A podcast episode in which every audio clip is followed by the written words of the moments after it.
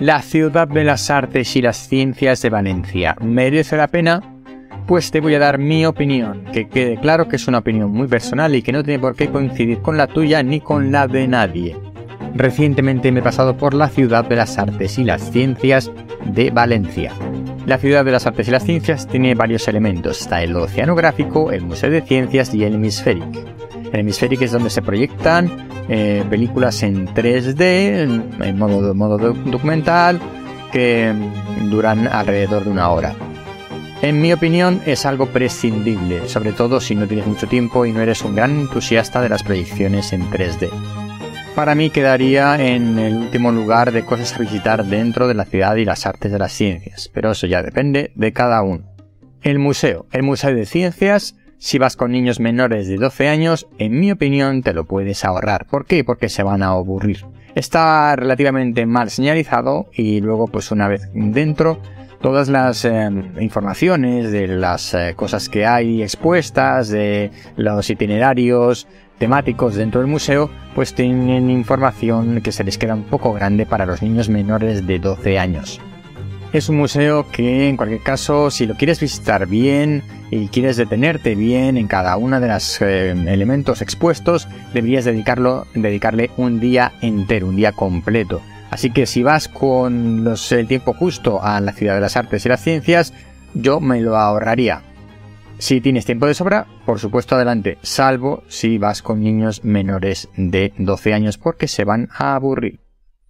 Hay dos actividades gratuitas con la entrada del museo que se colapsan nada más eh, a que abren las puertas. A las 10 de la mañana abren el recinto, pues a las 10 y media o las 11 ya no hay entradas. ¿Para qué? Para la actividad que es en un teatro eh, musical, que sí es más adecuado para niños, donde te cuentan una historia sobre el museo y sobre científicos, investigadores, etc.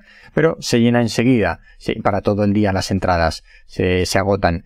Y lo mismo ocurre con la experiencia interactiva de simulador espacial. Esa se agota mucho más rápido todavía.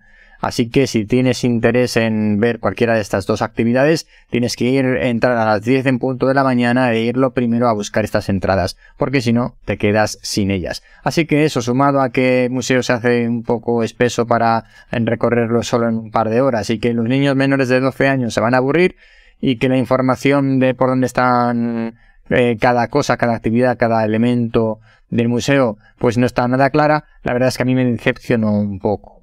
Pero bueno, si tienes tiempo de sobra, sí que te invito a que lo visites. Si vas un poco justo de tiempo, directamente te lo puedes ahorrar.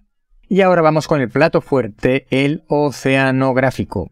Estas críticas que yo estoy haciendo al Museo de las Artes y las Ciencias de Valencia es simplemente una opinión personal y esto no quiere decir que no merezca la pena ir a visitarlo. Yo ya dediqué otro episodio a los museos y dije que siempre hay que ir a los museos de ciencia que tengamos cerca y que no hay que tener miedo de repetir un museo porque, bueno, nos olvidamos de lo que hemos visto y siempre puede haber cosas nuevas, exposiciones temporales que además nos eh, perderíamos si no estamos eh, no frecuentamos la información sobre los museos que tenemos a nuestro alrededor.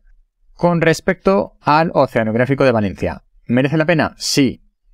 ¿Eh, ¿Recomiendo visitarlo? Sí, pero hay algunas salvedades y algunos elementos que a mí no me han gustado. Por ejemplo, humedales mm, aviario, que no sé por qué eh, tiene dos nombres, cierra una hora antes de que termine el cierre del recinto y está muy mal informado.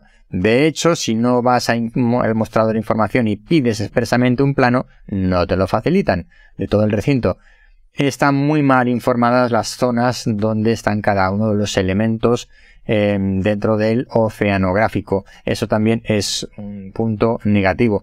Y dentro de cada una de las instalaciones, la información sobre las especies que estamos viendo en el acuario fundamentalmente pues es muy escasa, es mala, está mal posicionada, mal iluminada y no es fácil de, ver. Hay veces que dices, bueno, y este animal que estoy viendo que me gusta tanto, que es tan especial, tan eh, raro, pues te quedas sin saber qué animal es porque no localizas la información si es que está. Así que esas son mis críticas al oceanográfico. Y tengo una más. Recomiendo el acuario, sí, es de los más espectaculares que he visto en España, pero hay una cosa que no entiendo por qué tienen dos ballenas beluga en un acuario. Lo siento, pero no me convencen los motivos de investigación científica para salvaguardar la especie. Llevan, si no recuerdo mal, desde el año 2012 con ballenas beluga. Se supone que es para hacer un estudio científico sobre la contaminación acústica, cómo afecta a estas ballenas del Ártico. Por supuesto que la contaminación acústica marítima afecta a las ballenas, es de sobra conocido y que es interesante investigar sobre el motivo y cómo se puede evitar este tipo de situaciones. Pero, ¿realmente hace falta llevarse dos ballenas beluga a un acuario que casi yo llamaría pecera por el tamaño que tiene?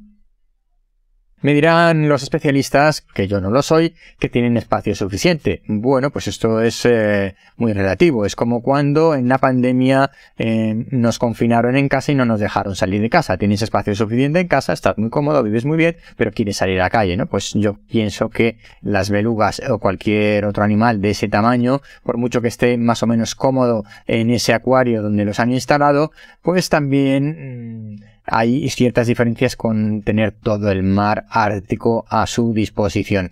No le veo ningún sentido a tener dos ballenas beluga encerradas en un acuario, ni por motivos científicos, sobre todo cuando no provienen de cría en cautividad, sino que em, eh, los ejemplares, por lo menos los originales, los dos eh, ejemplares originales venían de ser cazados en el mar.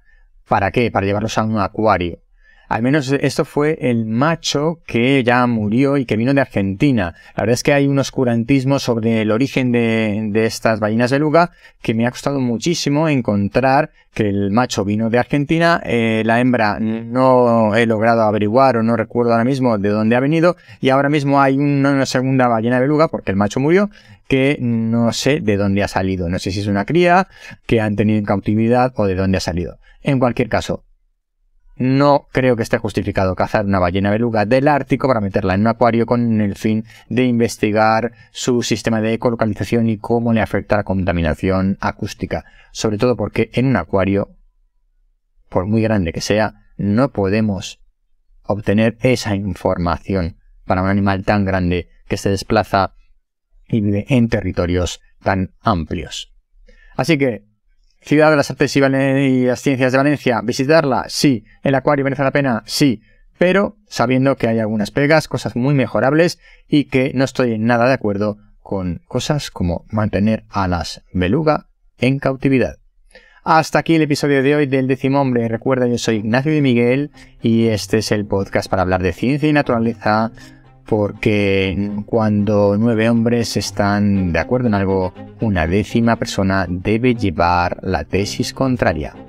Hasta pronto.